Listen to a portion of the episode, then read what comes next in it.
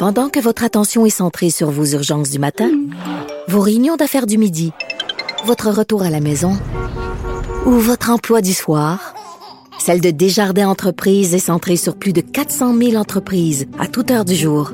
Grâce à notre connaissance des secteurs d'activité et à notre accompagnement spécialisé, nous aidons les entrepreneurs à relever chaque défi pour qu'ils puissent rester centrés sur ce qui compte, le développement de leur entreprise. Des fois, quand on se sent contrarié, ben c'est peut-être parce qu'il touche à quelque chose. Alors, nous parlons à l'analyste et chroniqueur politique Nick Payne. Salut, Nick. Salut Richard. Écoute, tu te poses la même question que je me pose chaque fois que j'interviewe Paul Saint-Pierre Plamondon. À chaque fois que je termine l'entrevue, je me dis, voici un gars intelligent, posé, qui arrive avec des propositions qui sont sensées, étoffées, cohérentes, et comme toi, je me dis, comment ça se fait qu'avec un gars de même, le PQ ne réussit pas à lever plus que ça? C'est un mystère. Oui. Oui, ben, euh, enfin, moi, comme j'ai la science infuse, je, crois avoir la réponse à cette question hmm. mystérieuse, Richard, mais c'est aussi parce que j'ai réfléchi depuis plusieurs années, parce que ça tient de la situation, évidemment, du Parti québécois, pas juste de Paul Saint-Pierre Plamondon lui-même, qui, comme hmm. tu dis, euh, euh, écoute, il écrit de longs textes fouillés. Ben oui il étaye des, positions intéressantes, nuancées, complexes, qui vont aussi souvent euh, en sens inverse de la rectitude politique. Hein, il faut le dire, il y, a, du courage dans ces positions, surtout pour quelqu'un qui est à la tête d'un parti euh, qui se dit progressiste, là, euh, qui peut être traversé par certains courants hein, plus, plus qui ont envie de censure un peu. Là, on connaît la, on connaît la méthode. Et donc, effectivement, ça ne lève pas. Et alors là, ça ne lève pas du tout. Euh, comme premier ministre potentiel, il est dans la cave derrière à peu près tout le monde. Euh, et le parti lui-même, bien sûr, euh, obtient des taux d'appui, là, et c'est une tendance lourde, très bas, catastrophiquement bas depuis plusieurs mois, et c'est une c'est la suite d'une tendance qui a cours depuis plusieurs années.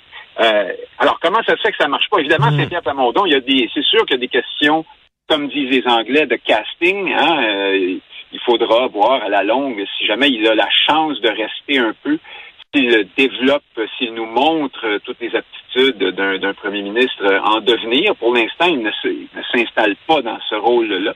Mais plus fondamentalement, le problème de Saint-Pierre Plamondon, à part aussi qu'évidemment, il n'est pas très connu, hein, bon, il, faudra une campagne électorale pour que les Québécois vraiment apprennent un peu de qui il s'agit. Mmh. Mais son vrai problème, c'est son parti.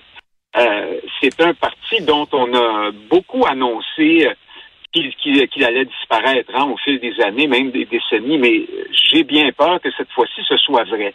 C'est-à-dire que là, euh, être rayé de la carte électorale aux prochaines élections, ça se peut pour le Parti québécois. Et pourquoi? Parce que contrairement aux libéraux qui ont toujours, euh, par exemple, un appui solide chez les anglophones, les allophones, ils ont de l'avenir, les libéraux, malgré tout. Euh, au Parti québécois, on est, on est face à un phénomène de remplacement. C'est-à-dire que ce parti-là a créé l'espace politique qui est aujourd'hui celui de la CAQ.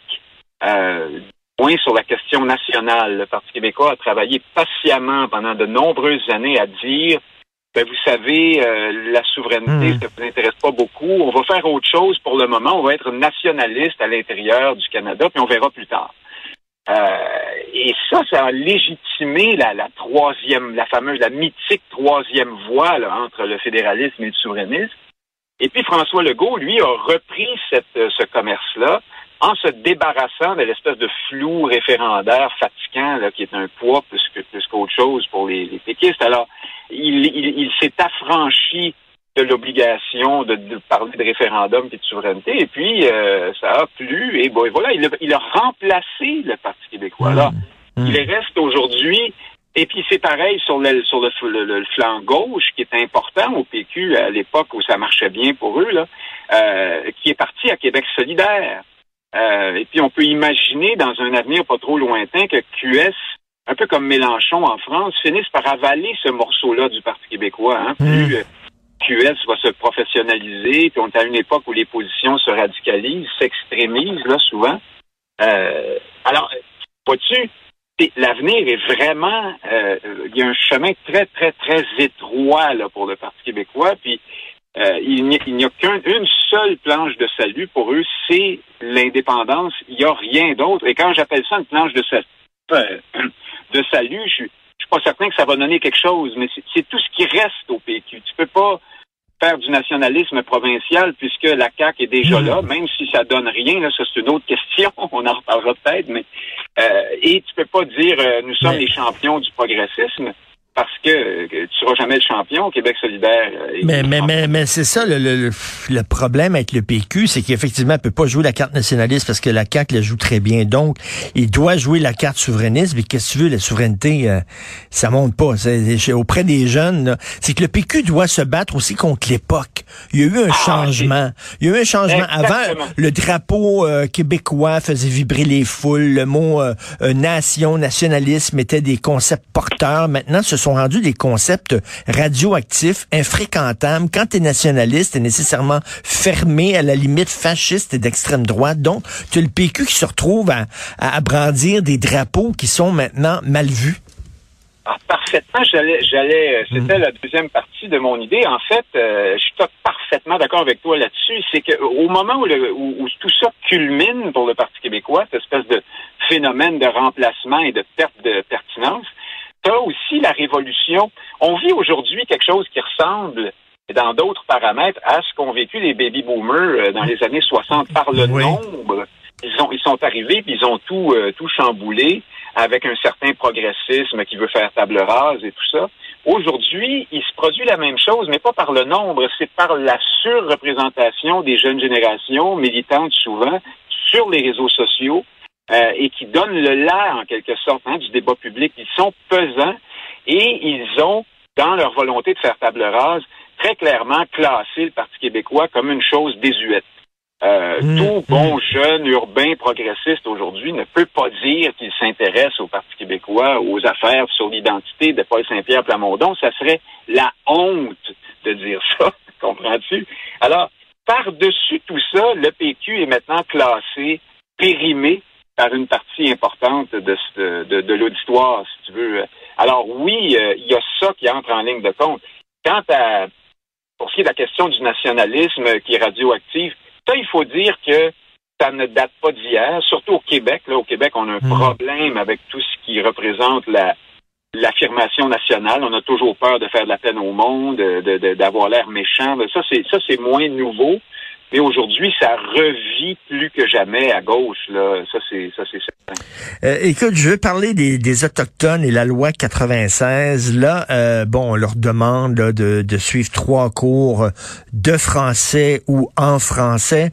Et là, ils disent non, non, nous autres, là, on parle notre langue maternelle et on parle l'anglais et on veut rien savoir. Ils veulent être exemptés de la loi 96. Écoute, je vais te dire franchement, moi, je me dis, Là, le ne veut pas les exempter, il veut rien savoir. Il dit la loi 96 s'applique à tous les gens qui vivent sur le territoire du Québec. Bon, je peux comprendre ça, mais en même temps, ce serait-tu un gros scandale de dire, regarde, ils étaient là avant nous, ils ont les droits ancestraux, c'est correct, on va les exempter de la loi 96. je, je, je, je, crierais pas dans mon coin si le goût disait ça.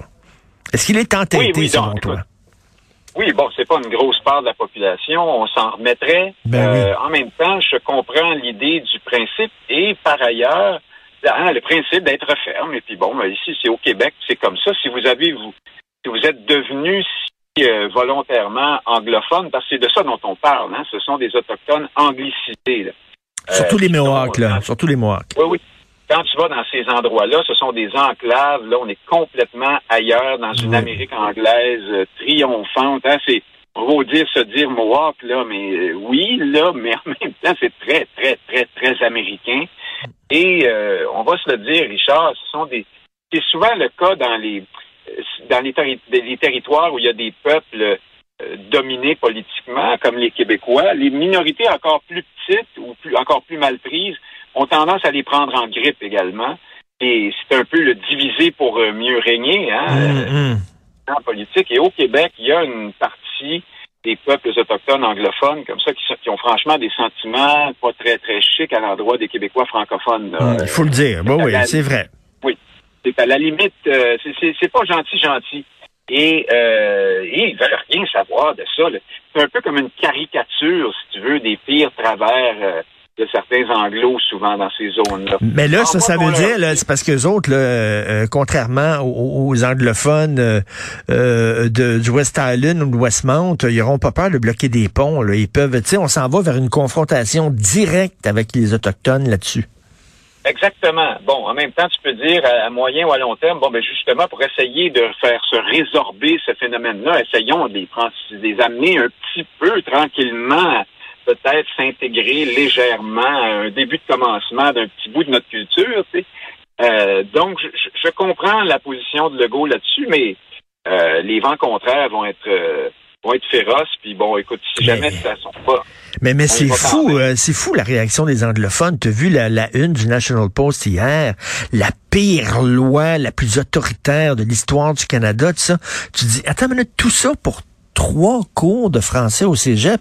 Et Nick, ça fait des années qu'on nous répète que les anglophones au cégep, ils sont parfaitement bilingues, mais quel est le problème alors de leur donner trois cours en français? Ils devraient le passer des doigts dans le nez, ces, ces cours-là? Oui, oui, mais ça, moi, j'ai jamais cru ça parce que je vis à Montréal, j'en côtoie beaucoup des anglophones. C'est absolument faux de dire qu'ils sont plus bilingues que nous. C'est même risible. Mais ça marchait bien parce que on est de nature euh, complexée, encore une fois. Bon. Mais euh, ce que ça, ce que tout ça nous dit, tant les autochtones qui parlent de génocide culturel que les anglophones, les grands journaux canadiens qui font des premières pages catastrophistes avec ça, c'est que plus les les, les, les, les tentatives d'affirmation nationale des Québécois sont timides, plus on nous rentre dedans. En fait, plus la réaction canadienne anglophone est arrogante. Hmm. Euh, à l'époque du, c'est normal, c'est comme ça. Hein? Quand tu sens que l'adversaire est à terre, t'en, t'en remets une couche. Euh, à l'époque référendaire, à l'époque où la souveraineté du Québec était dans les 50 dans les sondages, une époque pas si lointaine, les Canadiens étaient fâchés contre nous. Ils s'écrivaient, ils se disaient des choses dures, mais il y avait une forme de respect. On nous appelait monsieur d'une certaine façon. Hein. Hmm. Euh, maintenant, on est moins moins fâché, plus décomplexé, puis on y va, on en beurre épais, comprends-tu?